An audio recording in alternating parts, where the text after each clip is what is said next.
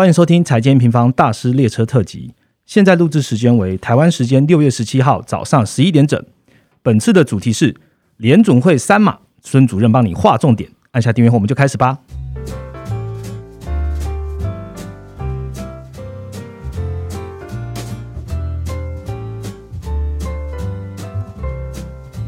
Hello，大家好，我是财经平方的 Roger。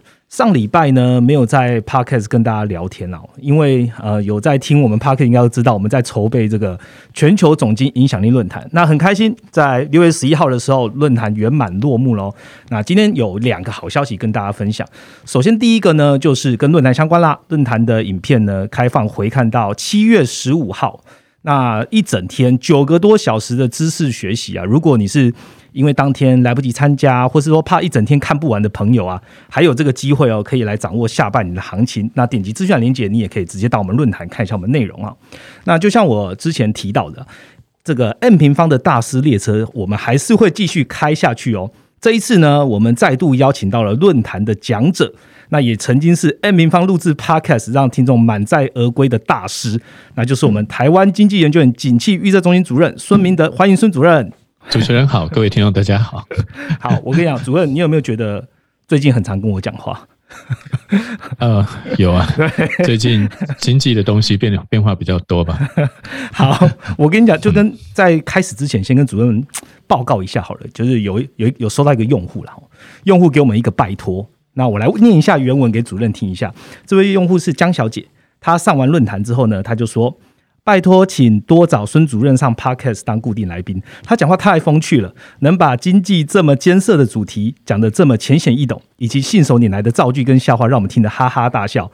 明年一定还要再办论坛，然后拜托一定要再找孙主任来讲。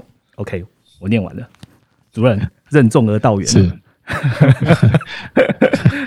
常常上 podcast 的，因为我们不一定那么有那么多材料啊，可以上来讲，要有备而来啊，不要浪费大家的时间，所以。而且我觉得我们这个论坛其实办的蛮精彩的，也不一定要一年办一次吧。我觉得半年或一季，你看那些老外，他们可能一年会办两次。其实之前像有一些外资银行，本来他们每一年都会在台湾办，今年本来要请我在台湾当 keynote speaker，很可惜的是因为疫情期间他们有很多诸多的考虑，所以后来没有办。所以我很感谢。他的抬爱，如果有机会的话，我是愿意多分享。不过还得掂掂自己有多少料。有一些人在外面演讲，大家如果在外面演讲，会发现啊，我的演讲题目都一样，但演讲内容每一场都不一样。嗯，那有一些讲师呢，他们是每一场的题目都不一样，但内容都一样。好像这点是不太不太相同的。对，对我我其实有跟孙主任去呃去景气预测中心拜访过他，那也跟各位听众朋友分享一下，就是孙主任。信手拈来打开他的档案夹，哇，都是素材，所以大家也不用担心素材不够。孙主任的斤两其实是很重的，好吗？OK，好，那因为今天的 Podcast 疫情的关系啦，那主任就跟我们是远端录音了。那如果你在收听上面有任何呃意见或回馈，也可以让我们知道哦。那虽然主任人没有在我们的现场，可是主任很用心哦，他先把三本的签名书送到了 M 平方的办公室，说要送给听众朋友。那这个就是第二个好消息了哦。那请各位跟我们听到最后，你就可以知道如何获得孙主任签名的《孙主任经济笔记》的签名书哦。好，那我们回到主题，这一周是央行周，那美国、台湾、英国、日本、巴西都有利率决策会议。那那我们 focus 在重点好了，联总会创下了一九九四年以来单月最大的升息，那应该是这全球最重要的事了。所以我们也请到美国市场研究员 Ryan 来跟大家 update 喽。Hello，大家好，我是 Ryan。好，Ryan，第一次跟孙主任合录，有什么想法吗？有有点像是那个粉丝在线上追星的那种感觉，因为从那个主任的 p a c k a g e 以来，哇，这他只要有有论像论坛啊 p a c k a g e 我都听好多遍。主任就是 任重而道远加一。好，那相信今天的 podcast 是非常让人期待了。第一个部分我们会来 update 联准会 FOMC 的会议重点哦，那包含了通膨啊、经济前景等等的，那会请 Ryan 跟主任一起来回答。第二个部分呢，我们会着重在用户的问题哦。就是这一次总经论坛后呢，有很多用户想要问孙主任关于总金上面的问题，有很多遗珠没有被回答，所以就今天借由这个 podcast 好好来回答一下喽。那我们就开始今天的主题吧。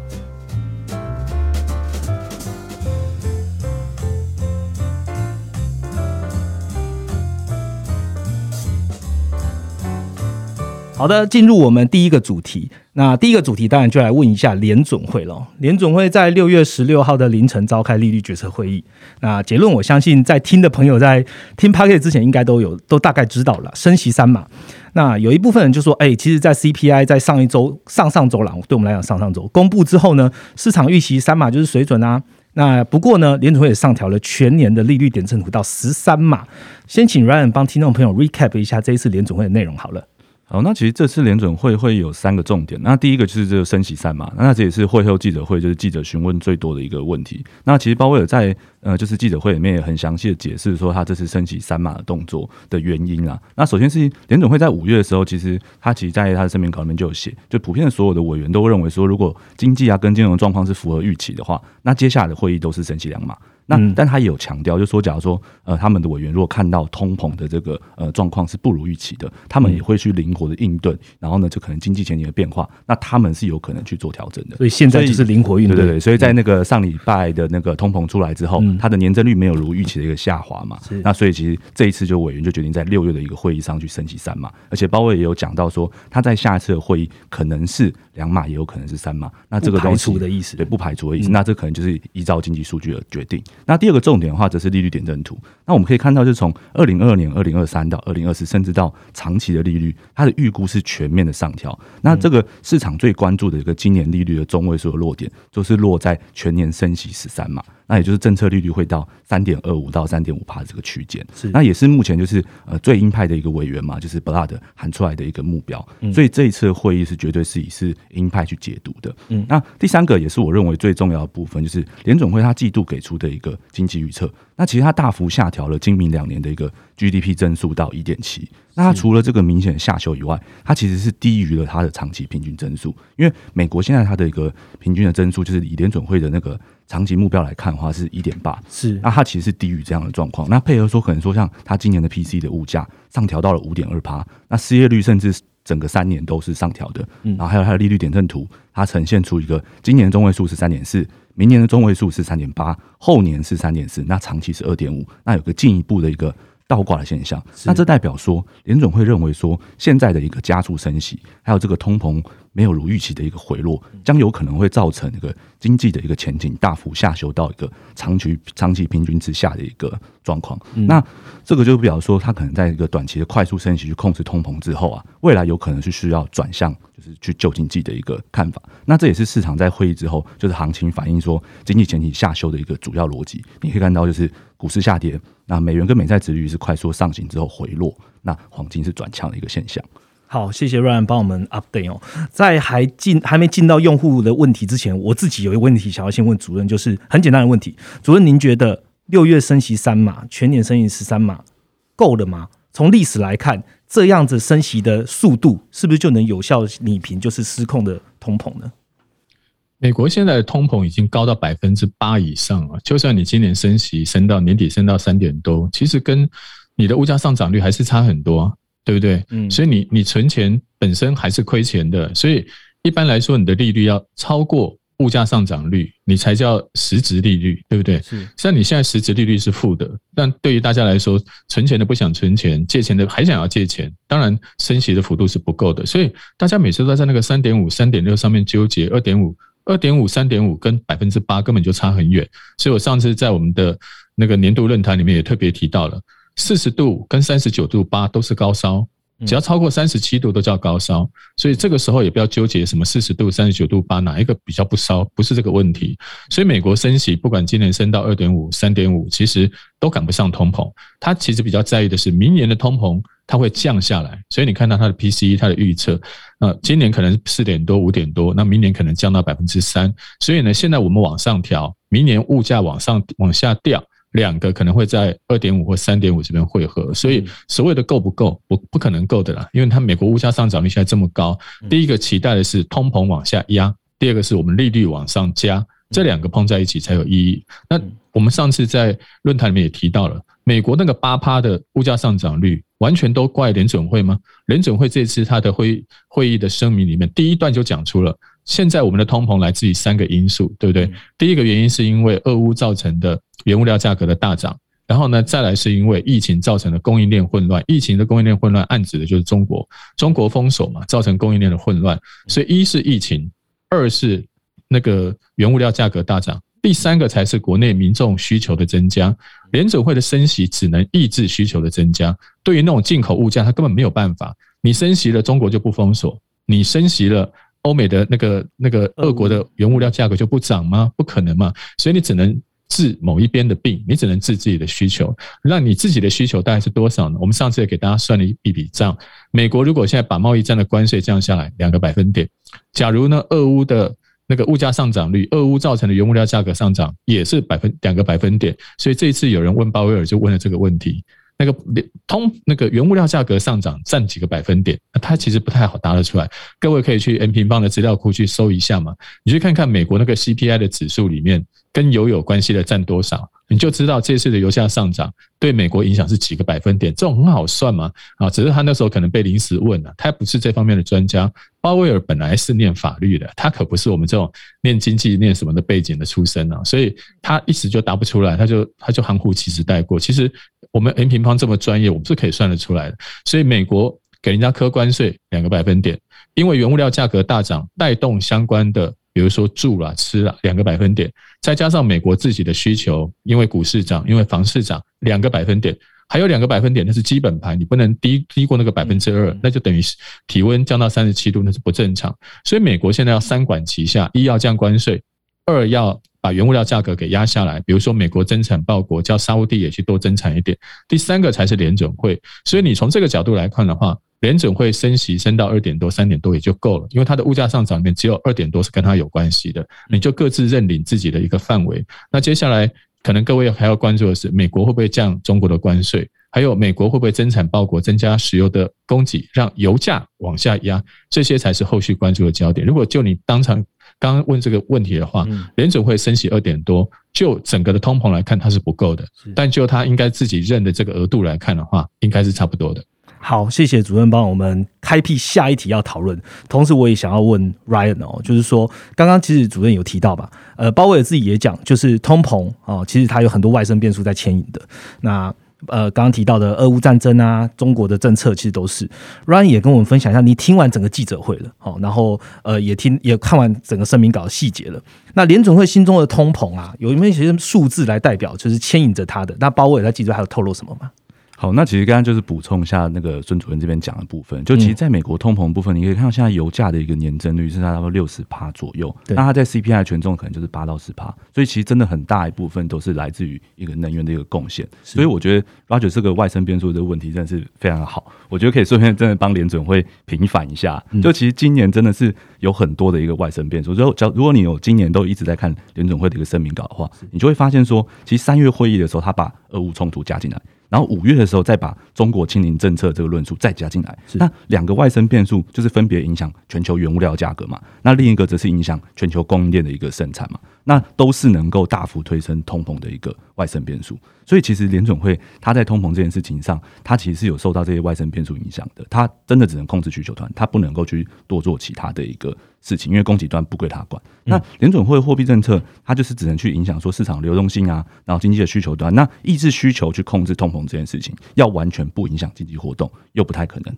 所以，其实鲍威尔在这个三月之后的一个公开发言，其实就有不断提到说，联准会没办法去影响供给端。那这次的记者会更是直接说出，联准会没有办法影响能源还有食物价格。那只有核心的通膨是联准会有办法去抑制去控制的。那这种就是强烈的暗示说，拜登政府可能需要去采取行动的一个意思。那另外，我补充一下，就是鲍威尔这次解释说，升息三码还有一些委员们观察通膨的一个重点就是除了大家耳熟能详一些 CPI 啊或 PCE 的一个物价年增能不能够逐月的一个下降以外，那鲍威尔有特别强调说，这次决定升息三码是因为中期的一个通膨预期出现一个明显的上升。那他有直接举例，就是上礼拜五公布的一个密大的一个未来的五年的呃预期通膨率，那六月的时候是摆脱了之前一直在三趴区间震荡的一个状况，那创下了二零零八年以来的一个新高，到了三点三趴。那这也是联准会最不能忽视的一个状况哦，因为如果说通膨预期被锚定在一个很高的一个位置，就会有可能会引发一一个通膨的一个自我实现，嗯那推推动通膨进一步上升的一个机会。那可能说像大家最近很常听到的一个薪资通膨螺旋，就哎物价上升，薪资上升，那企业反映成本，那物价又上升，那最后就可能会造成一个高通膨根深蒂固的一个现象。嗯，好，我相信在 Ryan 跟苏主任两位讲完就是对联总会对通膨的看法之后，你知道，哎，其实简单来讲。这一次的通膨错不是全部在联总会什么呃反应太慢或什么，因为它真的在今年开始以来有太多的外生变数加入。那联总会能做的，它就是控制核心通膨，那就是用货币政策。那接下来就要看拜登出招了，还有没有什么其他的政策的指向可以去降低这个通膨？那我接下来想要问经济的问题，想要问孙主任。刚刚其实 Ryan 在 update 的时候就有讲到，他说呃联准会现在对于 GDP 的增速是一点七 percent 啊，今明两年的 GDP 增速。那低于长期平均的增速了，哈，所以长期平均增速是一点八 percent。那在我们录 podcast 的前一天，有很多的经济数据都在公布，包含的新屋开工啊、营建许可啊、初领失业救济啊、费城制造业，这些这些看起来这些数据都没有之前来的好。那我想问主任，就是联总会现在这么做，那经济已经开始变烂了，您觉得经济什么时候才会回到联总会的眼球？然后通膨就让它停止 升息这些操作。联总会在这一次的报告里面，其实跟往月也是一样，他这次还是说美国的第一季表现并不好，但第二季有些数据就没有那么差，就业的市场还是保持比较稳定，所以它还是有一些肯定句在里面。第二个，我们所谓的长期平均本来就会有高有低，那我们在呃前两年联总会在二零二零年的时候出出过一份报告，那份报告里面特别提到了。人类过去这五十年的大型疫情，包含一九六零年的香港大流感，或者后来的 SARS、什么伊波拉病毒这一堆，每一次任何一个大大型的流行病之后，那个被被感染的国家经济都是连续呈现三到五年的下滑。所以疫情的第一年是报复性反弹，后面是呈呈呈现连续的下滑，这个是一个正常的规律，所以就不能照平常那种正常的，它平均应该是多少，只要低于的话，就会有个力量把它拉回来，或者高的话，有个力量把它压下去，它不是走这个正常的规律。所以原本联准会在疫情期间出的这份报告就预暗示了。疫情之后就是去年的第一年，二零二一年是最高峰，接下来要连续走三到四年的下坡。现在只是刚好符合这样一个规律，为什么呢？联准会提出了他的解释跟理由。疫情期间为了要救经济，所以大家都在印钞票，不管财政刺激、货币政策，全部都在宽松又加码。但是呢，等到疫情结束以后，宽松跟加码就要退场，也就像一个病人一样。他本来疾病，你把他推到急诊室里面，强心针、叶克膜什么都给他打上去，他的生命迹象当然稳定，心跳的也快，血压也正常。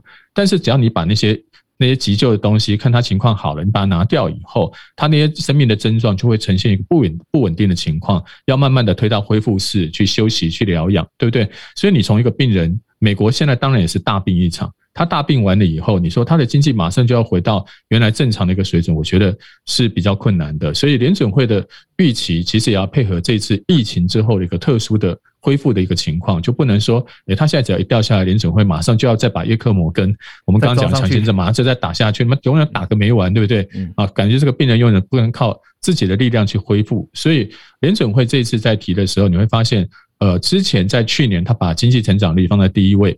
那物价呢放在第二位，因为当时物价没有涨很高。最近呢，它是把经济成长率看起来就不是那么重要，因为看起来美国。生命迹象还算稳定，所以这个时候先去救通膨，所以它的先后顺序在去年跟今年有很大的不一样。所以经济成长率当然他会关注，那我们也不觉得说联准会的升息跟缩表就完全会照这个剧本走。我们那天在论坛也讲过，你只要看到什么时候是止跌讯号，只要联准会现在发现经济不对，会发生什么金融危机，只要一有这种症状出现，联准会话锋一转。就会开始印钞票。你看，二零二零年的三月不就是这样吗？那个时候美美股四次熔断的时候，联准会二话不说，印印钞机就是全开。然后呢，再来就是美国财政刺激，全部都开始撒钞票。所以那个时候股市本来那三月的前面几个礼拜是大跌，后来就连续大涨了一两年。那美国联准会当然也会看最近的经济情况。如果你是这种缓跌。恢复正在恢复，然后你的生命迹象呢稍微弱一点，他不会在意。万一要是发生，哎，这个病人突然就哔哔叫了，然后那个警示器开始通知医生护士赶快来给他抢救急救，那些刚刚讲的急救措施就会再挂回来。一叫一挂回来，整个金融市场就会来个大反弹。所以我不觉得说联准会那个剧本每次写的都会照照那样剧本演，他一定有个 Plan B，他一定有个备案。这个备案就是经济要是真的垮，联准会还是会把印钞机打开的。嗯，好，其实主任帮我点到我下一个问题，其实这问题本来是用户问题啦，我把它提前上来问好了。就是说，刚刚听完主任讲，我们呃用户问题是问我们在这一次的呃我们讲回档好了，它会不会像二零二零一样有再有一个急拉的可能？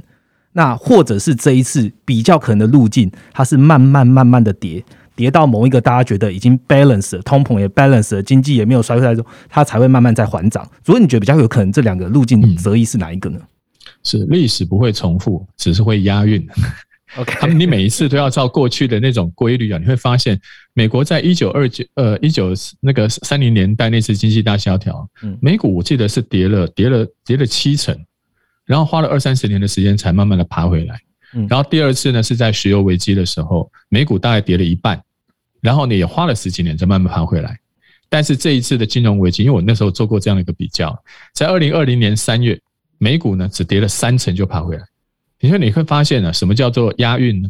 它会反弹回来，但是呢，以前都要跌个七成再回来，跌个五成再回来，现在跌个三成，大家就受不了了，要赶快让它回来啊！所以现在发现，因为一九三零年、一九七零年，当时的资讯没有那么发达，那政府的决策可能也稍微慢一点。现在政府决策很快啊！你今天只要一有什么风吹草动，金融情势一有变化，美国联储会马上就知道了。甚至我们昨天央行也开会说，我们央行如果万一有什么状况，还可以开临时理监事会议。是，所以美国也可以做这样的动作。所以现在的所谓的急拉当然是有可能的，但是必须要美国发生什么金融风险啊，比如说什么金融资产呃泡沫化了、爆掉了，美股急跌。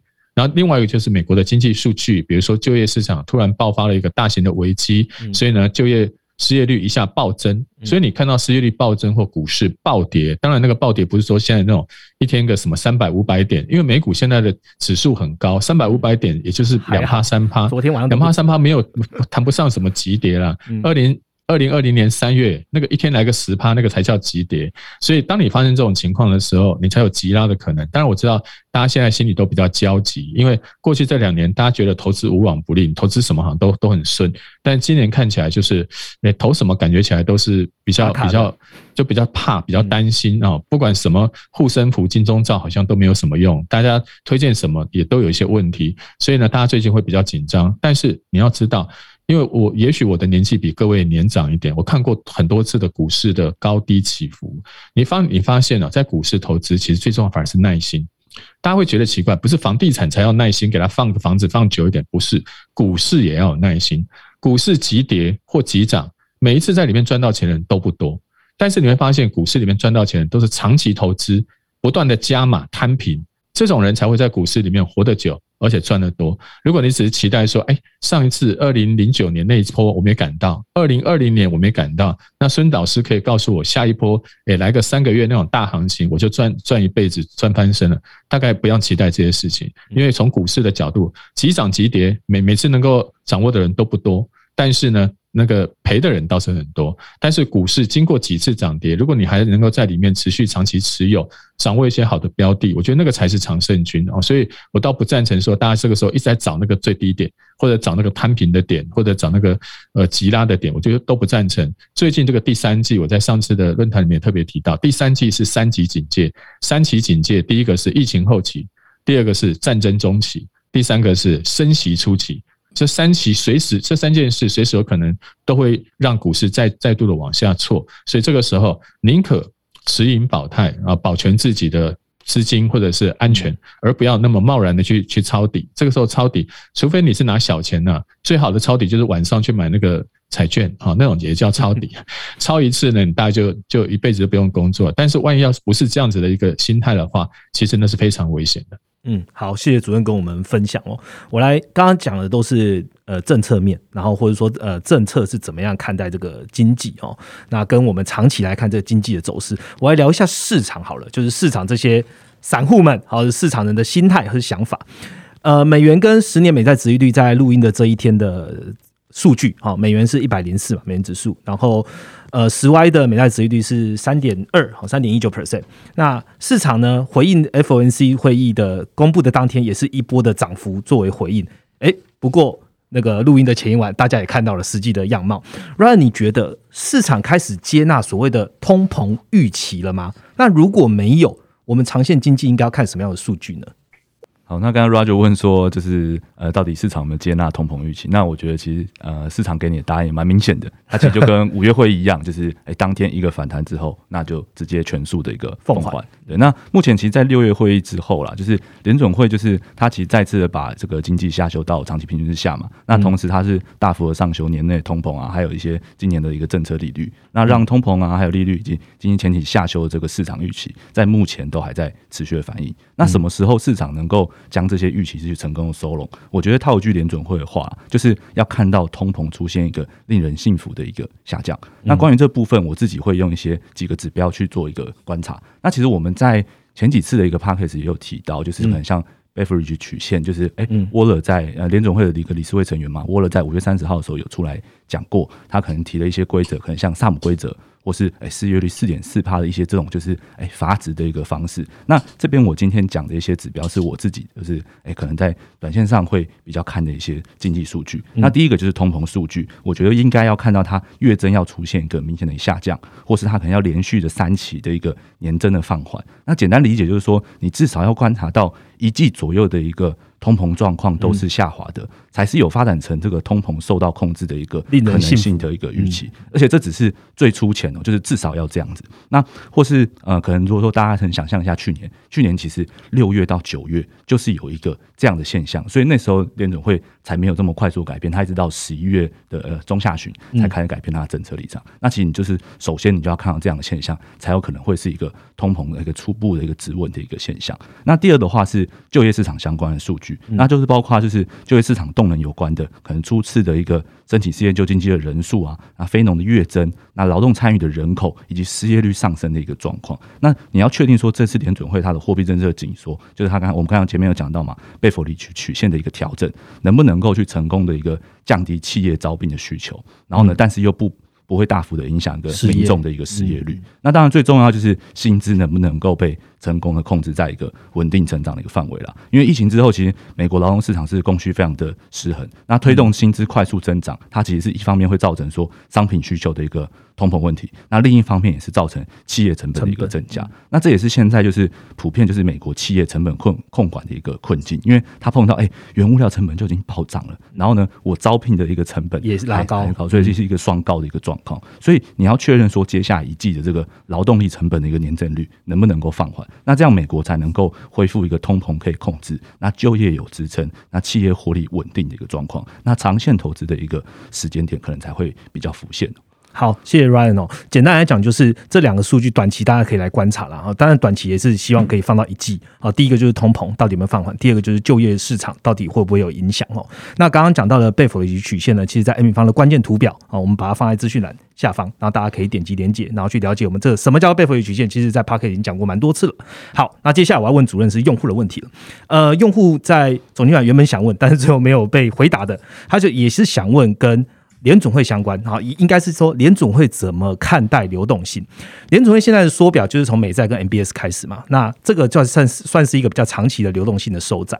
他想问，现在美国短期的资金啊，我们就讲短期流动性好了，有没有办法承接长期的紧缩呢？主任现在对于目前的流动性是否有疑虑呢？我觉得他问的问的题目还蛮专业的，把那个很像经济学老师把一大堆专有名词给它套在一起了。呃，美国要收这个资金，短期跟长期啊，我我先我们看看到美国在那个。这一次的疫情之前，它整个的资产规模是四点五兆，然后现在是九兆，它等于是足足多了一倍啊！当然，这样子的流动性泛滥到全世界，然后美国自己的股市也不断的在创新高。那接下来呢？美国现在已经发现了疫情之后，它已经不需要这么多的流动性，因为它把股市推到三万多点，或者是它的债市，然后其他的房地产市场也开始暴涨，所以现在要开始把一部分的资金。开始收回来，这一部分有分短期或长期吗？也许你在它的购债计划里面是有看到，它有一些是短债，有些是长债。在上一次收表的时候，因为他手上都是长长长期的债券，他要等它到期。那他本身并没有什么短债可以去去指引，所以这一次呢，他手上长短期工具他都有，短期的公债也有，长期的公债也有。然后有他每个月要凑那个金额九百五十亿嘛，那有一些呢，它是让你自动到期，所以我们那天也特别提到了，有一些让你自动到期，因为自动到期并不需要从市场上抛售债券，是把资金吸回来。但是如果是 MBS。它就是直接抛售 MBS，把市场上资金给吸回来。所以你要就长期跟短期来看的话，长期这边的指引的策略是让它自动到期。跟财政部的那个账户上自动抵消，但是短期它有短期的做法，它 MBS 其实它其实是把市场上的资金给收回来，所以这次它长短期都有。所以它您刚刚的问的问题是说，短期的流动性会不会跟长期的这个购债计划有什么？我觉得没有什么长短期，长的短的它都要收啊。所以美国的公债市场你会发现整个的也都开始，殖利率是开始往上扬的。所以美国接下来的动作，当然从前面三个月。可能他动作稍微小一点，一个月四百多亿，接下来就一个月快要一千亿了。所以呢，我们才说三第第三季开始，才真的是美国收缩资金的开始，等于是暴风圈啊，慢慢的已经接近到暴风圈了。前面只是外围环流而已，暴风圈才正要来临。所以这个时候在投资的时候，你要知道，呃，美国现在要做的事情不是把那个锅盖啊掀开来。扇扇风，把那个水降温，是把下面的瓦斯都帮你关掉了。现在瓦斯一每个月都给你小一格、小一格、小一格，你的水是不会滚的。所以美国现在掀锅盖不如呃关关瓦斯。现在美国是把瓦斯给你关掉，所以没有什么长短期的问题。美国是全部都帮你收回来。嗯，好，谢谢主任的分享哦。好，那我们还有一个用户啦，我现在接下来要问很多用户的问题。他有听到主任在论坛里面讲中国，他说哇，听不过瘾。啊，讲时间，呃，那个主办单位时间给太少了，主任讲中国太少了，我想要听更多。那他的具体的问题是这样，他说知道现在美国的经济状况了，反过来他也想了解第二大经济体中国究竟落底了吗？你觉得中国何时会有经济反转的契机呢？主任，嗯，以短期来看，他所谓的底是因为他封锁。它如果没有这个封锁的话，它其实照说经济成长率不应该在第二季出现这么大的落差，主要是因为它的封锁。那经济常常有时候是政治问题，是因为你政治上做了这样的一个决定。那个时候它要清零，为什么要清零呢？因为前两年他都是模范生，他也对对内自动标榜说，因为美国疫情控制很差，死了一百万人，所以呢，我们中国的疫情控制最好。所以今年三四月的时候，先是西安，刚开始过年的时候是西安，接下来是广东啊，深圳、东莞。然后这几个地方都被他成功扑灭了当时的疫情，所以呢，他就如法炮制，把这一招强力封锁的措施搬到了上海。没有想到这次踢到了大铁板。那之前的西安你封锁，那西安的民众其实外界对他也不熟，他也不是什么全世界供重要供应链。那东莞跟深圳呢，因为它很快它就解决了，所以因为它那个封锁很强力，大概呢两三个礼拜也就也就解决。因为当时他们是一有感染。就赶快封锁，所以那个时候封锁措施没有那么严格。然后没有想到上海就不是了，上海本来的疫情就很严重，再加上你这个封锁基本上滴水不漏，把人全部都关在家里。你把西安的人关在家里，你把深圳人关在家里，可能他反应不会那么大。中国上海就不行，上海旁边还包含了苏州、昆山，全部都是台厂重要的供应链。所以你看到四月份台湾那几个代工厂的供应那个供应链公布的营收业绩，都是掉十趴、二十趴。哎，才刚开始，你封锁一个月就掉十趴二十趴，你再封锁两个月看看，随着它很多供应链、很多小厂商不知倒地，你到时候又会变成我们讲的长短料这个问题啊。就算你有一些东西恢复供应了，但你整台电脑里面还是有很多东西，一旦封锁它是回不来的。所以中国大陆才发现这个严重性，而且他们看到四月份的经济数据掉了这么多，第一个是消费掉了十十一趴，第二个是进口零成长。这两个当然也冲击到台湾相关的产业，像石化啦、机械这些产业，但对他们本地的影响是更大的。所以呢，这个才是它人为造底，所以它的底不是真正的规律的底，而是它人为造的。那接下来它赶快就解除封锁，到了六月开始解封，但是六月解封也不可能马上就全部都恢复正常。那你机器关掉了，你要重开，总得让它暖一下机吧，开一下机吧。所以呢，接下来的第三季可能才是中国大陆冲刺的一个阶段。那当然，中国大陆跟别的国家又不太一样，它的官方主导力量非常的强，他们现在国务院已经下令了，要把过去这失去的两个月给补回来。所以呢，接下来他们必须要全力加速赶工。所以呢，中国大陆短期这个底是人为的，那接下来这个底开始。反弹也是这个 V 型反弹也是人造的，希望能够在二十大之前能够赶快把这个经济数据给弄好看一点，让这个二十大顺利成功召开啊。所以短期的底我觉得倒不是太大的问题，那长期的问题可能要等到这一次二十大之后开完以后，因为他们还是有打防的问题，还是有疫情后续的问题，甚至俄乌战争造成原物料价格上涨的问题，我觉得他会先把这些问题先掩盖住，二十大以后再来慢慢想办法。去彻底解决。嗯，好，谢谢主任哦。刚刚上这一个主题呢，我们请 Ryan 跟主任来讲一下联准会，然后后面一题偷偷问了一题中国。下一个主题呢，我们再聊聊更多用户想知道不同面向的内容，也就是我们论坛的遗珠要来好好问孙主任了。我们下一个主题见。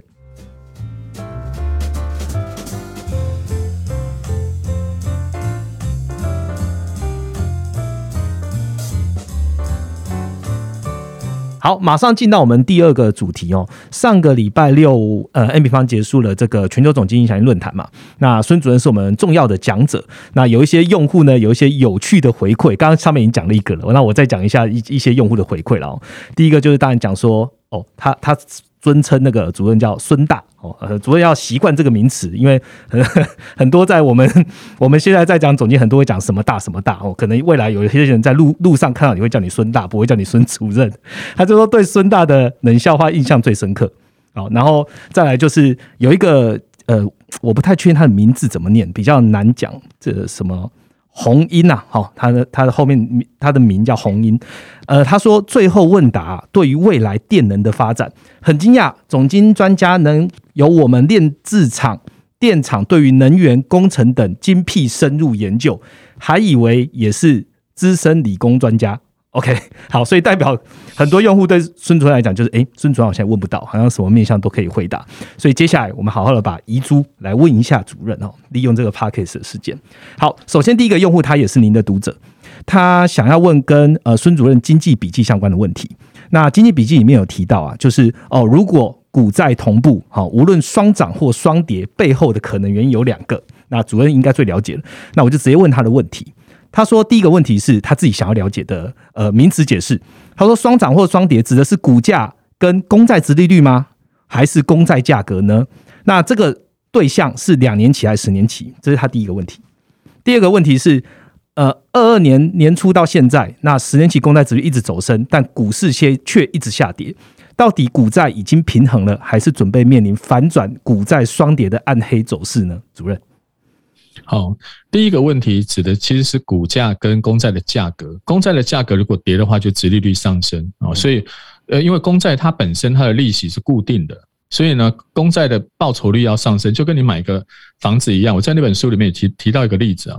假如你本来有有一有一间房子，你买的时候是一百万，然后你一个一年租人家十万块的租金，所以你的报酬率呢是十趴。嗯，结果过几天呢，你急于脱手，你就把这一百万的房子呢卖给人家，卖了五十万。然后呢，连租约也一起搬过去了。所以呢，新的房、新的买你这间房子的人，他买价是五十万，但是他的那个租金还是十万块，所以他的报酬率就不是你当初的十趴，他的报酬率就翻了一倍啊，变成二十趴，因为他是五十万的本。十万块的房租，那你从做公债的角度来看也是一样。公债当初的利率本利息票面利息本来就是固定的，所以呢，它的报酬率会高或低，其实跟它的价格、价值、价格是有关系的。所以当股股股价还有公债的价格同步往下往上，这个才是我讲的呃股呃股债一起涨或一起跌，就就是同步的一个情况啊。所以这种情况是不是常常发生呢？如果经济要下滑而没有别的因素啊？资金依然很很正常，资金面很正常。现在是经济表现不好，这个时候呢，你股票不太容易赚到钱，因为经济不好嘛。这些公司获利表现不佳，能够发的股利很有限。然后这个时候大家就会往避险的方向去跑。另外一个，当你经济不好的时候，通常我们的央行也会降息，降息。它对于股那个公债市场来说是一件好消息，因为大家来比利息，你的利息现在定存利息不高，我买公债的利息还不错，我的钱就往这个地方跑，所以在经济不好的时候，通常是股跌债涨。那经济很好的时候呢？因为大家都可能考虑你会升息，所以这个时候公债就不是那么受青睐，因为它的利息就固定了。但是股票呢，它股利会发多一点呢，所以钱就往股股票这个地方跑。这是平常在讲的跷跷板。但是什么时候不是跷跷板呢？因为有一些股票像那个科技类股，科技类股有时候讲的都是经济前景。对不对？讲的是经济前景、未来的发展方向。然后呢，它可能也是负债比例比较高的啊。这样这样的股票呢，在我们这两年，你就会发现，像纳斯达克指数，还有很多科技类股的指数，它常跟公债的价格是同步涨跌。所以你会发现，船产这种股票有时候跟债券它可能走反方向，但是科技类它可能就走的是同方向啊。所以这个是第一个问题的答案，就是所谓的股债，它指的是不是指的值利率，而指的是股那个债券的。那个价值。第二个问题就是说，到底是十年期、两年期呢？通常大家都用十年期公债来看会比较准一点。你看这两天啊，那个美国一一讲到升息，那十年期公债又开始开始那个殖利率往下掉，又是倒挂。倒挂意思就是大家卖短买长。因为大家觉得说未来经济前景可能长期看起来不太好，所以资金呢一直往更长期的债。那通常十年期公债是它的锚啊，就是那个船要靠岸了，就要抛抛一个锚下去，定在那个地方。所以你看到三十年美国的那些呃房贷利率啦什么的，很多都是拿十年期公债来当成一个锚，拿它来当成一个定价的基准。所以我们一般在讲那个股债的时候，通常债券的值利率。讲的是十年期公债殖利率。讲到这边，我再补充一点：各位如果最近要看到台币的走势、人民币的走势、日元的走势，你会发现最好的分析方式，各位就拿 M 平方的图来画一画看看。你拿美国跟台湾的十年债利差，美国跟日本的十年债利差，美国跟中国的十年债利差，你拿这三个利差去跟人民币走势、日元走势、台币走势，你画在一起看看，最近这半年是高度相关。只要美国十年期公债值利率、十年十年债跟我们台湾十年债利差一一直往上升，我们那个新台币就是一直贬啊，所以各位可以去观察一下。所以我们的十年公债啦或者什么的，也是讲股债双杀，因为各位可能对股票投资很有兴趣。其实最近的新台币汇率、日元汇率也是大家关注的重点啊。那你会发现说，为什么我在讲的都是亚洲、台、日、中、日啊这三个地方？为什么不讲欧洲呢？欧洲的。那个十年债呢？你要去注意的反而是德国跟意大利的公债利差，这两个公债利差是欧元走弱或走强的趋势，反而不是美国对德国或美国对意大利，反而是欧洲他们内自己内部，德国跟意大利的公债利差就可以算得出来。所以十年债的利差其实它的用处才很多。平常我们来判断利率倒挂，我看 M 平方很多 p a r k a s 的或者或者我们的主持人他们有很多也讲过这样子的一个例子。另外，我今天给大家补充，最近你看到美台美日。美中这三个十年债的利差，其实就牵扯了它汇率的一个走势。当美国的公债一直跌，它的报酬率相对于日日本的公债报酬率更高，它就把资金吸过去了。然后呢，它相对于台湾，相对于中国大陆，它的利差扩大了，所以资金慢慢向美国去移动。我觉得这个也是我们最近看到为什么亚洲这几个重要市场的汇率一直下跌一个重要的因素。好，谢谢主任。主任要帮我们回答。第二题吗？他是问说，呃，最近的十年公债值率一直走升，是股市一直下跌，那股债已经平，到底是股债平衡了吗？还是准备面临反转股债双？这个就是我刚刚说的问题。他把公债值利率上升变成他他误以为公债在涨价，不是不是，这个就是很多人了解公债值利率上升是公债在跌价。嗯，最近是股债双杀，好吗？嗯，是股市表现也不好。债券市场也不好，只是他每次用那个词叫债券值利率上升，让你听起来好像债券在涨，不是啊，它是债券在叠价，所以最近还是股债双杀啊，倒不是大家想，哎，好像是一个好消息，一个坏消息，不是，两个都是坏消息，因为整个资金都被抽走了嘛。你看台湾也是一样啊，啊，因为你刚刚一直没有问到台湾的问题啊，我想观众可能更更希望听到是台湾这一次升息升个半码。我那天看到新闻的时候，我也觉得，哎，台湾的动作倒也不大。美国升三码，我们才升半码。其实我在之前，虽然我现在不能受访，但是我还是有一些记者会偷偷问我一些 呃私下的一些看法。我有跟他说，我觉得这次升半码的机会比较大。你升一码嘛，现在台湾的内需因为有疫情表现的并不好，是，就没有想到半晚上的时候，记者问我一个问题，说，哎，主任啊，为什么我们的央行还有一个政策叫提调高存款准备率？我说这个才是重点，为什么你不讲？你去讲那个升息半码，所以他就告诉我说，因为现在的记者都非常的年轻，上次的央行调升存款准备率，听说也十几年以前，他从来没有看过动这个工具，所以呢，央每个记者都在写半码半码，看起来好像央行没做什么动作，错了，调高存款准备率才是最大的动作。你看中国，他从来不太用什么调高利率、降低利率这种动作，他每次都动存款准备率，这才是我刚刚说的最重要的，不是把盖子揭开扇扇风。把你的炉关小啊，釜底抽薪，这招才最重要。你想想看，本来银行呢，它收到一百块，它可以把九十块给借出去啊，它可以拿去赚利息。现在呢，我们的央央行规定，他说你不能把九十块借出去，你现在只能借八十八块出去。本来你留的是十块嘛，你现在留十二块，但是银行想赚的钱还是一样多啊，对不对？本来他是拿九十块的赚的利息利差，现在他只能用八十八块。去赚同样的利息钱，你想也知道嘛，央行一定会调高利率，所以我们的中央银行虽然表面上它没有调高它的那个我们的重贴现率，嗯，但是呢，其实它把准备金调高了，意思是逼银行用八十八块的本钱去赚原来九十块要赚到的钱，那还不是升息？而且这个升息的幅度才最大，因为他把钱就留在银行，所以中国大陆这一招或以前巴西常这招，这招才是真正的重点。所以我们最近在关注那种美国联准会三三码，我们台湾才半码，每次都讲那个讲的天大地大。我想说，你应该去注意一下存款准备率，如果调高一个百分点，对于整个资金市场，对于那些民营银行来说，它要怎么去应应？往这个方向分析，你才发现，它联联准，我们台湾央行这次动作做的动作一点都不小。甚至比上次那个一码还要大，只是因为现在可能大家对于存款准备率到底在干什么，他的观念并不是那么清楚，所以刚刚那个债券值利率存款准备率，我觉得大家要多看一下 M 平方我们平常提供的一些资讯，那些快报，它里面里面都有讲很多。那当你看完了以后，你才知道哦，原来我们平常常听到耳熟能详这些工具，它其实扮演的那个角色是不一样的。像这一次我们的央行，它存款准备率调高一码。他下次如果再给你调高一码，那你整个资金都被冻结在银行，根本就出不去。我现在没有明明目上告诉你我要调高利率，但是呢，我间接的影响整个市场的利率。我觉得这个间接的影响比直接你升一码还要大。只是我们台湾的媒体基本上都不报道这件事情，所以我也我也会建议大家，M 平方是一个专业的平台，它提供你很多资讯，会比你看报纸那种片面的，或者是因为记者本身。它的局限性要了解的会更多元、更丰富一点所以连平方这种才有它的专业价值。好，谢谢主任帮我们做这么好的收尾哦。我也要提醒听众朋友一下，就是台湾的央行的这个李监事的快报啊，我们也在录音的当下，哦，六月十七号早上我们也发布了。那同步也跟主任的看法其实是差不多的。其实我们要请听众朋友一起来关注的是存款准备率哦，存款准备金率。好，那接下来我还是回到这个主题来问一下 Ryan 好了。呃，都已经讲到了美国公债哈，那美债殖率在六月十五号，也就是前几天啊。其实它也发生了倒挂，那主要就是在讲了十减二 Y 嘛。那 Run，你是怎么看这个大家都公认它是一个衰退讯号的这个倒挂事件？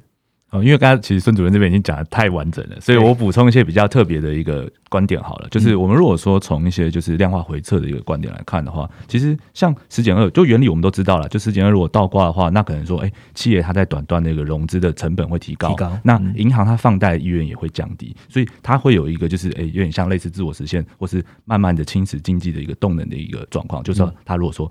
倒挂三到六个月的话，然后呢，最后的时候，呃，就在我们的回测里面，假如说它倒挂了可能六个月，然后最后从翻覆的状况直接拉回来，嗯，就是突破零轴的时候，那通常是我们量化可能会出现一个比较哎偏空看的一个。现象，那其实那也就是表示衰退的发生。那衰退发生的时候，你就可以去想象，哎，可能像联总会他这边会怎么动作？如果真的衰退发生了，那他 maybe 就会从他的现在这个很紧缩的货币政策，那可能会转做一个转向的一个动作。所以，其实，在量化回撤的一个呃，就是呃历史上的一个看法了，是这样，就说这个倒挂，它真的要影响到衰退，它其实是一个慢慢的过程，它不会现像像可能现在还没有。长期的倒挂是，所以其实对于经济实体经济的影响，并不是到超级大。但是，假如说它倒挂超过一个三个月，然后甚至到六个月的时候，那它对实体经济就真的会有一个负面的影响。其实大家可以简单想象，就可能说你是一些中小企业在借钱，那你现在这个融资环境，嗯，就想说，呃，只只倒挂个一两天好了，其实你的融资环境并不会改变太多，立马改变，对，并不会不会不会不会立刻。那你可能到下一次转约的时候，如果它还是倒挂。就是你可能一年的一个借借贷月，那可能下次转借新还旧的时候，那还是倒挂，那你可能就会有融资的一个问题，所以它是需要一段时间去发酵的。那大家就是关注说，会不会有这个一段时间的维持，然后最后会不会有一个哎往上突破很快速的，就是哎可能出现衰退的一个现象。嗯，我记得我们好像在五月月报的时候有讲到，就是说除了看十减二 Y 之外，我们当时也会去看十减三个月。对对，那现在十减三个月是不是还有一段？其实十减三个月的话，它是比就是我觉得跟十减二比啦，它是一个更敏感的。那它其实也是主要在反映说市场觉得联准会接下来会怎么动作，因为你三个月就更接近，就是更短期，对，更接近更短期嘛。所以其实它就是在一个预测说，哎，市场预测到底会不会经济衰退，联准会会不会转向的一个动作。那等到十减三也反应的时候，那当然就是更接近的时候。但是如果十减三要反应了，我觉得你会看到十减二先维持一段时间。OK，好，那这样逻辑推演还蛮合理的哦。重点就是说，十减二 Y 基本上它不是说立马翻覆就会立马影响到经济，但是它翻覆确实是一个迹象。但是 Ryan 的建议就是至少要看到有一个一阵子的，比如说三到六个月翻覆，经济状况才会出现明显的问题。那我们在讲的十减三 N 的话，它可以当做一个开端。如果今天十减三不是开端，大家可以当做一个验证。如果今天连十减三 N 可能都出现大外问题，代表了十减二 Y 可能都已经翻覆了一阵子了。OK，好，那接下来我要再回来问用户问题了，主任，就是有一个用户问啊，呃，用户问题百花就是很多面向，那可能就会有点跳题这样子。呃，用户问说，日元最近的贬值啊，他担心会不会像以前一样引发就是亚洲货币竞贬，那类似一九九七年的金融风暴呢？主任你觉得呢？嗯，我觉得一九九七年跟现在时空背景是不太一样的。一九九七年发生危机那些东南亚国家，他们有一个特性，都是当时外债比例高。产业基础比较没有那么雄厚，为什么这两件事情很重要呢？你的外债比例高，当美元升值，你的本国货币一贬值，你要还的外债利息就会变很多，你根本就还不出来。第二件事情就是，它本国经济实力不好。为什么会提到这一点呢？如果你有一个很强的，像我们台湾的半导体，整天在那边收美金的，像一九七零年代日本那个汽车，整天在收美金的，你光是有这两个印钞机把美金一直吸进来，你要贬值，我看也很难。所以一九九七年东你会发现东南亚国家比较会出问题。那东亚的国家像中国大陆啊，像台湾呢，当时没有出这个问题啊。所以第一个是你的产业实力比较好。然后再来就是你的外债比例不高，最好你的外汇存底还存很多钱。中国大陆现在外汇存底是三兆美金，那台湾呢也有好几千亿，所以你要酿成那样子金融危机，它的可能性就不高。所以我想说，拿这两个来相提并论的话，时空背景还有产业的基础是不太一样。如果各位有兴趣的话，呃，韩国有部电影叫《分秒必争》，那个币是货币的币啊，大家可以去看一下。当时韩国就是外债欠很多，其实韩国这个国家好像很会欠债啊，所以你看那个鱿鱼游戏。也是欠债。这两天我在看那个韩另外一部韩剧叫《我的蓝调时光》，前三集也是在借钱，找初初恋初恋女朋友借钱。然后呢，分秒必争是国家在借钱，所以韩国它本身就有一个高负债的一个国家特性或产业特性，它比较容易在美金大幅贬值的时候被击倒。好，再来那净贬这件事情呢？净贬就是大家来比贬值嘛，对不对？我贬的比你多，我会出口占便宜。日本现在也开始在研究，哎，他们这次贬值对经济的影响。其实不是正面的。第一个，日本的出口已经不是一九七零年、一九八零年那种如日中天的日本。现在日本的出口呢，不管是汽车、家电这些东西，你会做，韩国也很会做，大陆也很会做，大家都会做。你有什么占人家便宜的地方？反而是进口。日本以前就是进口石油、进口天然气一大堆，现在的能源结构跟以前没什么不一样，因为它这两年的核能还不能用，所以呢，这一段时间原物料更贵，连日本的拉面都在涨价，进口不能增加。那进口一直金额在增加，出口反而不能增加，所以这个方面占不到便宜。还有这三年的疫情，疫情造成了观光客一年三千万，现在根本没有去几个人，所以也没有那么多人去买日元。所以日本的贬值有它自己的因素，但同样的理由有没有发生在台湾呢？台湾的印钞机，我们的那些那几个半导体公司每天在收人家的钞票，拼命涨价。中国呢，虽然它现在最近也遇到一些疫情的封锁，但是你看到美国给它加关税，还会卡到自己。所以日本的产业实力跟台湾跟大陆它有一些不太一样的地方。那我们进口的东西，我们台湾当然也有一些国营事业帮忙我们把电价跟天然气价给挡下来，所以它对我们的影响就没有这么大。所以这个时候要竞贬，那我们他们还日元日本贬值，当然对我们台湾的机械产业。对于我们跟它比较高度竞争的这些产业会有一点影响，因为在比价上会会吃亏。但是有一些东西，你就算比了价，我不跟你比价，你还是非我不可。像半导体，像中国的那些船产，那个日本也没在做，所以这个时候竞贬没有太大意义。我觉得他不会用竞贬这样的一个词。日本的贬值是有他自己特殊的理由。这两天我在一个演讲上面也特别有一个呃观这个现场的观众问我一个问题，他说：日本失落二十年，什么时候能够回到过去呢？我告诉他。庄子做梦，梦到自己是蝴蝶，他一直搞不清楚到底自己是梦到了变成蝴蝶，还是蝴蝶梦到了变成庄子。日本到底当初是呃日本造就了一个经济奇迹，还是经济奇迹曾经变成了一个日本？所以日本现在只是回到应该有的一个状态，未必是他本来就应该要这么好。你刚在我听我的分析里面，最近这三年日本就真的没有办法那么好。第一个，它的出口遇到很多挑战，你会做的别人都会做。台湾会做的半导体你还做不了，所以赶快把熊那个熊本收弄一弄，要把台积电给拉回去。这个第一个，另外一个就是观光客。日本过去这些年呢，像安倍就一直鼓励观光客，所以一年三千万观光客。这三年因为疫情都没有观光客，所以你的出口卖不好，卖观光也卖不动。当然，你日本经济要回到过去的奇迹就非常的困难。所以我刚刚才会用那个例子，到底是庄子是蝴蝶还是蝴蝶是庄子？日本是奇迹还是奇迹曾经一度？眷顾的日本，所以日本现在的经济问题，让它的日元汇率从一百一十几一路贬贬下去。还有刚刚讲的美日的利差，日本摆明就是不升息，日本就是不动或宽松货币政策，所以被美国被大家把资金拉走。台湾有升息哦，中国的货币政策也没那么弱，哦所以你会发现它的产业政策跟货币政策目前看起来就是被人家吸走前最明显的那个阶段。所以呃，日元的贬值要跟别人跟它竞贬，我觉得不太容易。嗯，好，谢谢主任的回答哦。我来问最后一个问题好了，一样是跳一点点。呃，有一位用户他就是 quote 就是希勒嘛，希勒教授有提到的预言的自我实现，那这个自我实现可能就会造成了衰退。那为什么这样讲？他就是说现在的民众对于高通膨预期啊。然后他就是不消费嘛，哦，通膨很高就不消费。那企业他也会缩减它的支出，譬如说最近听到很多企业他开始在招聘上面他有缩手啊，会不会这个就会慢慢的造成衰退的实现呢？那想问孙主任你的看法？好，第一个所谓的预言就会造成自我的实现，当然席勒教授有提出很多他自己的过去的一些看法证据，没有办法反驳说这种看法对不对？但是刚刚第二个第二个说法说。民众因为高通膨而不消费，我觉得这一点不对。民众不是因为高通膨而不消费，是因为高通膨逼着他一定要把自己的有限的预算去支应在一定要花的那几样事情。哪些是一定要花？每个月食衣住行娱乐，有一些你省不了，吃你省不了。然后美国人开车要加油，你省不了。这两样东西都在涨十趴，所以你每个月要花的钱，我那天在那个。简报里面，各位可以看一下那天的论坛里面那个简报里面有个数字，美国人一年要花六万块美金，平均呢要花六万块美金。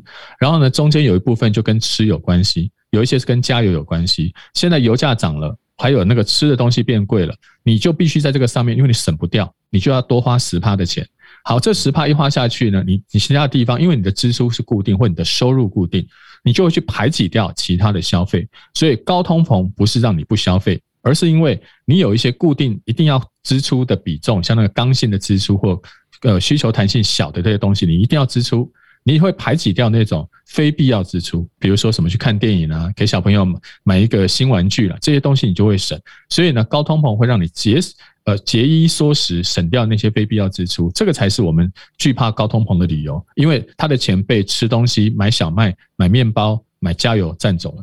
另外一个企业为什么不投资？为什么高物价不投资？因为高物价会让它进口的物价，尤其是美国，它很多东西是进口的。那进口的物价高涨，那这个时候呢，它的企业就盘算，这个投资报酬率好像不太划算了。因为我现在投资买这个机器，或投资一个新的厂房，我的最近这两年呢，生意不是那么好。因为美国人不买包包、不买鞋子、不买洋娃娃，我的生意不好。但是呢，我现在买机器变贵了，前无去路，后有追兵。前无去路是消费者买气缩手。后面的追兵是成本一直上升，所以呢，企业不投资，所以我们把刚刚这个这个话再理重新理一次。民众不是不消费，是他的钱被加油跟买吃的占走了，他买你这个东西就变少了，所以这部分的消费非必要支出会减少。那哪一些厂商会缩手呢？如果他是他是刚好去开那个像美国很多跟页岩油、页岩气有关的，他怎么会不投资？他现在一定投资啊，因为他现在最好赚，他赶快去挖挖矿，对不对？然后多多卖一些油、天然气，他才赚钱。那什么不投资？一般卖那种非必要东西的啊，包包、鞋子啊，这种看电影啊这些东西，他投资就会减少，因为他现在呢，消费者对他这部分的开支缩手了，然后他的成本还一直在上升，所以呢，企业不投资，如果他是挖油挖矿的。啊种田的，他不会不投资，他会继续投资。但是，一般的消费投消费跟投资就会减少。所以，回到我们刚刚这个问题，那所谓的预言自我实现，其实如果你就我们刚刚讲的，如果你是卖天然气、卖石油的这些能源公司，哪会有不能实现的问题？经济很好啊，我这卖的很好。像这两年台湾的石化业、钢铁业也是生意很好啊，因为他们在上游。但如果你是下游的产业呢？现在大家就看比较看出来未来的经济前景，因为疫情之后需求不可能马上就大幅的提升，要等到一段时间的一些经济的改变，所以这个时候的所谓的预言自我实现，我觉得在某些产业某一些领域上面会有这样的情况，但并不是全部。特别是在最近物价高涨的阶段，你跟那个原物料相相关的这些产业，它没有什么自我实现的问题，他们反而是呃，可能最近这十年以来最好的一次。他们上次的低点是二零一四年，因为当时的国际油价从一百块被打到五十块，当时这些油公司、天然气公司都不想挖油、挖挖挖天然气，甚至连俄罗斯。还有当时建国的 ISIS 都因此而蒙受了重大经济打击啊，所以时空背景不一样，所谓的自我实现也会应用在不同的场景跟不同的产业上。好，谢谢主任带我们这么完整的去说明用户的问题哦。那我这边也在提醒听众朋友，就是孙主任在全球总经济想论坛讲的议题，好，讲的这个 keynote 主题是全球震惊议题，疫情。乌尔金融角力战。那除了这些之外呢？他在三十五分钟的跟我们的好好的 keynote 之外，我们还有一个 panel 的时间，是由孙主任跟 Rachel 还有艾谢克一直在上面做一些经济议题的讨论。那今天大家听到的问题，其实是当天来不及帮大家回答的问题，所以我们还要做一个加强版来补强。那也非常谢谢主任用。这么将将近一小时的时间，然后好好回答一个一个回答用户的问题，我们非常感谢。那也希望听众朋友听的其实是可以用主任的方式去了解，说，哎，其实经经济没有那么难哦。透过主任的聊，告诉你啊，从瓦斯炉，然后用一些经济的方式，用那生活上的方式，就让你知道说，其实总经就活在你的生活当中。当然，也要推荐大家来去多去观看这个孙主任的经济笔记。好，第二个好消息，现在要告诉我们的题目了。好，那个我们呢？现在只要听完这一集 Podcast，然后到 M 平方的 Facebook 的粉砖，好，这个粉砖发布的这个 po 文，就是礼拜天早上跟 Podcast 你现在听到是一模一样，你就直接到粉砖，我们的粉砖上面，然后有一个问题是孙主任帮我们设定的问题，这问题就是 Macro Micro 是哪两个名称的缩写？我相信在 n n 平方的听众朋友应该很了解，但是孙主任很很有心哦，他自己做了一张 PowerPoint，所以我一定要把原本本本的把它放上去。那有四个选项，我念给大家。呃，第一个就是巧克力的名称啊，我就不讲哪个巧克力了，不然会有自入性。然后第二个呢，就是迷迷之音啊，迷迷啊，那那我们写成麻麻之音啊，因为怕大家不太不太会念，所以我们就写麻麻之音。好，第三个呢，米妮和米奇。然后第四个呢是。总金跟个金，好，我没有用任何语调上的补强，所以大家可以去好好的回答一下。那这个图呢，跟 Facebook 这边 PO，我们会在 Parker 听到的时候，会完完整整的放在我们的粉钻上。只要在下面留言告诉我你选择的是哪一个，我们会在这个所有的回答的用户上面呢，去抽出三本有孙主任亲自签名的《孙主任经济笔记》三本书，然后我们抽到了之后呢，会有小编来联络你哦。好，OK，大概这个活动就讲完了。那也非常谢谢孙主任跟 Ryan 今天参加我们的 Podcast。那我们大师列车的特辑呢，就下周再见喽，拜拜！谢谢孙主任，谢谢孙主任，好，谢谢，拜拜，拜拜。